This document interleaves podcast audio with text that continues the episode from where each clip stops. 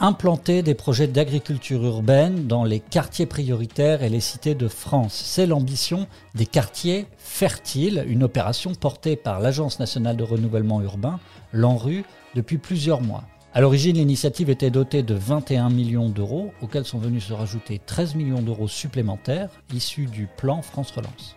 Il a également connu un coup d'accélérateur certain cette semaine avec l'annonce des 27 premiers lauréats qu'on vous présente dans ce nouvel épisode de demain matin.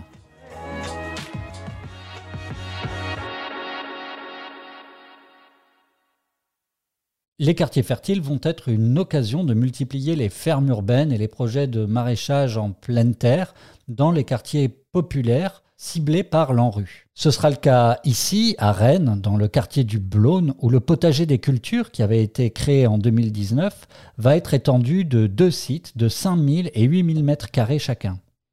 Développer l'agriculture urbaine en zone en rue peut être une occasion intéressante pour euh, brasser les populations, tisser des liens entre des habitants qui ne se croiseraient pas forcément autrement.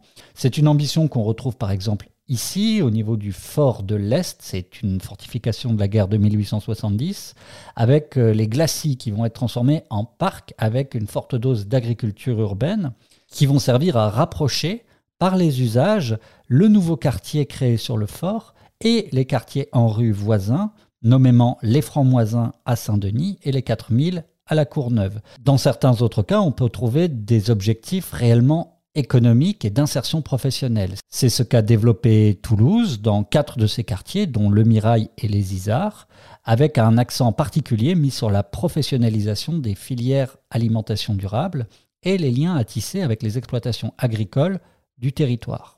Notons que ces projets ne sont pas systématiquement des projets extrêmement métropolitains, on en retrouve dans certaines villes moyennes, comme ici à Nevers, dans le quartier du Banlay, que vous connaissez peut-être pour euh, son église en béton brut, qui a été conçue par les architectes Claude Parent et Paul Virilio.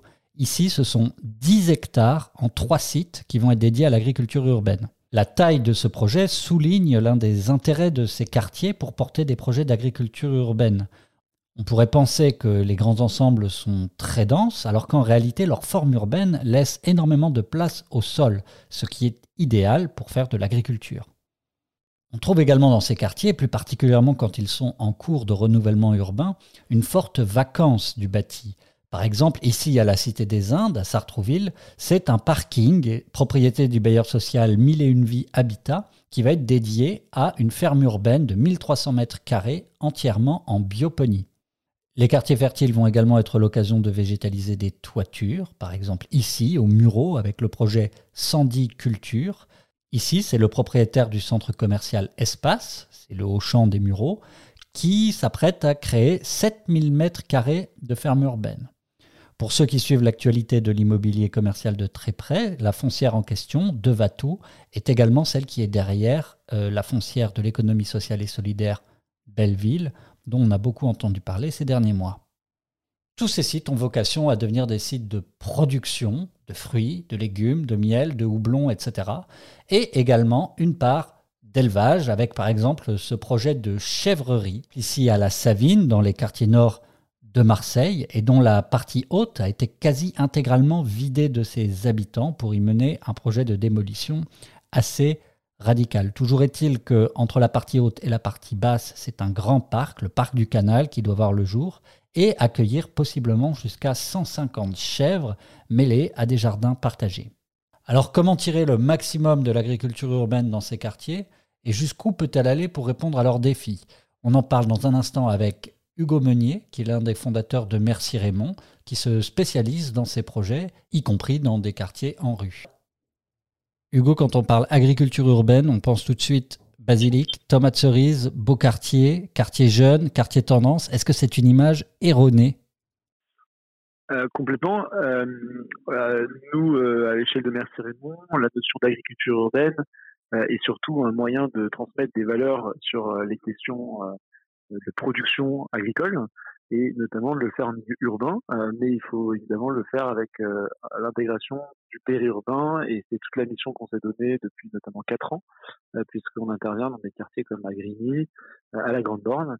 Et le parti surface où on a du foncier disponible et où on a des populations qui ne sont pas la cible converti et on va se donner cette mission de démocratiser aussi cet usage d'agriculture et d'agriculture urbaine et périurbaine, sachant que aujourd'hui on a une image de l'agriculture urbaine comme un, un moyen assez assez bobo, assez euh, trendy, assez sexy, euh, et euh, on a tous cette image en tête euh, du rooftop avec des, des, beaux potagers ou des, beaux légumes et une vue imprenable sur sur les toits de Paris.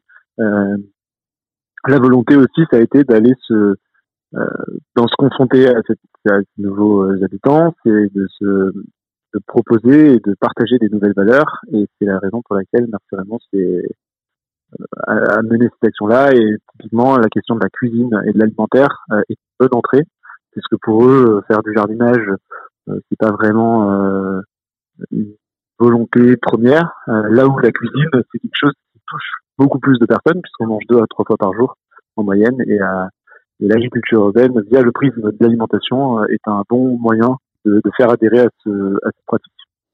Alors j'allais te poser la question, tu as cité euh, Grigny, la Grande Borne où vous travaillez, vous êtes aussi à Stein, si je ne me trompe pas, à Chanclos-les-Vignes, à Sartrouville. Ce sont des quartiers qui sont à la fois populaires et très urbains. Comment les habitants accueillent les projets d'agriculture urbaine? On ne peut pas faire euh, une règle générale sur euh, l'accueil de, ces projets-là dans ces quartiers. Tout va dépendre déjà du tissu local. Est-ce qu'il y a déjà eu des initiatives qui ont émergé et qui existait dans ces quartiers. Euh, en l'occurrence, à Saint en Seine-Saint-Denis, euh, ce n'était pas le cas et donc on, on, s'est appuyé sur des associations de quartiers de mamans, des concierges d'immeubles et on a passé tout un temps de travail en amont à bien cerner et différencier les différents acteurs présents sur la cité. À Grigny, c'est un autre sujet puisque il y avait eu des tentatives qui, qui avaient été avortées euh, c'est une cité qui est euh, dans laquelle les personnes se projettent moins euh, dans le temps sur leur logement et pour eux, dans leur tête, c'est des personnes qui sont là de manière temporaire. Donc ils n'ont pas envie de s'impliquer sur le quartier, s'impliquer sur les espaces publics. Donc l'enjeu est encore plus fort. Nous, le, le, parti pris, ça a été de se dire, on, on va essayer de les, de les rencontrer à travers des ateliers de do it yourself. Donc ça a été tout un travail préliminaire de un an, un an et demi, où on faisait toutes les semaines des ateliers, où chacun pouvait repartir avec des cadeaux. Donc, euh, quand ce soit des terrariums, euh, des, des kokedama ou des décorations végétales. Donc, toujours en, liant le thème avec la nature et, euh, si on pouvait, avec l'agriculture urbaine. ça nous a permis d'identifier des personnes plus motivées que d'autres, puisqu'elles revenaient, elles passaient le mot à leurs voisins, à leur famille. Et donc, on se retrouvait avec des ateliers généralement pleins. Euh, suite à quoi on a commencé à teaser le projet de créer euh, des fermes euh, et des micro-fermes dans le quartier. et on a pu en fait, à partir de ces rencontres-là, les inviter et lancer et impulser le projet. Mais on n'est pas arrivé avec un projet préécrit, et donc il a fallu en fait passer du temps en amont sur place. Et sinon, donc euh, comment ça peut être accueilli? Ça peut être accueilli de manière très positive. Euh, ils trouvent ça génial, des, initiatives euh, qui font vivre le quartier. Et c'est vrai que nous, on a plus la tendance de dire que ces projets d'agriculture urbaine sont aussi des moyens de créer des lieux de vie, euh, puisque bah, c'est hyper social. On a la sono qui vient s'installer, on a le repas qui se prépare, on a les enfants qui viennent jouer, et donc il y a même un lien hyper intergénérationnel qui se crée sur place.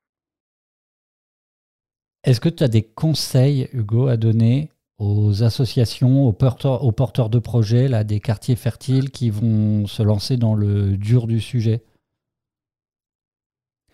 euh, Le conseil, ce serait déjà de, voir comment intégrer euh, dans la réponse euh, les différents acteurs présents, mais pas simplement sur des questions d'agriculture ou d'alimentation, mais aussi ça peut être une association des quartiers de maman, ça peut être les concierges, ça peut être les commerçants, ça peut être le chargé de quartier, etc. Euh, un autre conseil, ça pourrait être aussi de comprendre la finalité, la raison pour laquelle les personnes auraient envie de faire de l'agriculture urbaine. Est-ce que c'est euh, pour euh, magnifier le quartier? Est-ce que c'est pour récolter des légumes et pouvoir les utiliser dans leur dans leur plat? Ou est-ce que c'est simplement pour avoir un espace de jeu pour les enfants? Donc il y a une vraie question de la destination de ces espaces-là. la volonté économique également, c'est-à-dire que il y a une phrase qui dit euh, la durabilité passe par la rentabilité. Donc c'est comment euh, faire pérenniser cette, euh, cette installation certes, il y a une possibilité de l'activer avec les habitants, et il y a aussi tout un enjeu de créer tout un modèle qui motive les personnes ou voir la personne à l'entretien. Merci Hugo. Merci. si cet épisode vous a intéressé, N'hésitez pas à vous abonner à demain matin sur les réseaux sociaux, sur vos plateformes de streaming préférées. On existe aussi bien en podcast qu'en vidéo sur YouTube. N'hésitez pas non plus à nous soutenir, un like, un commentaire, envoyez-nous des petits mots, certains le font, ça fait extrêmement plaisir. De mon côté, je vous dis à demain matin.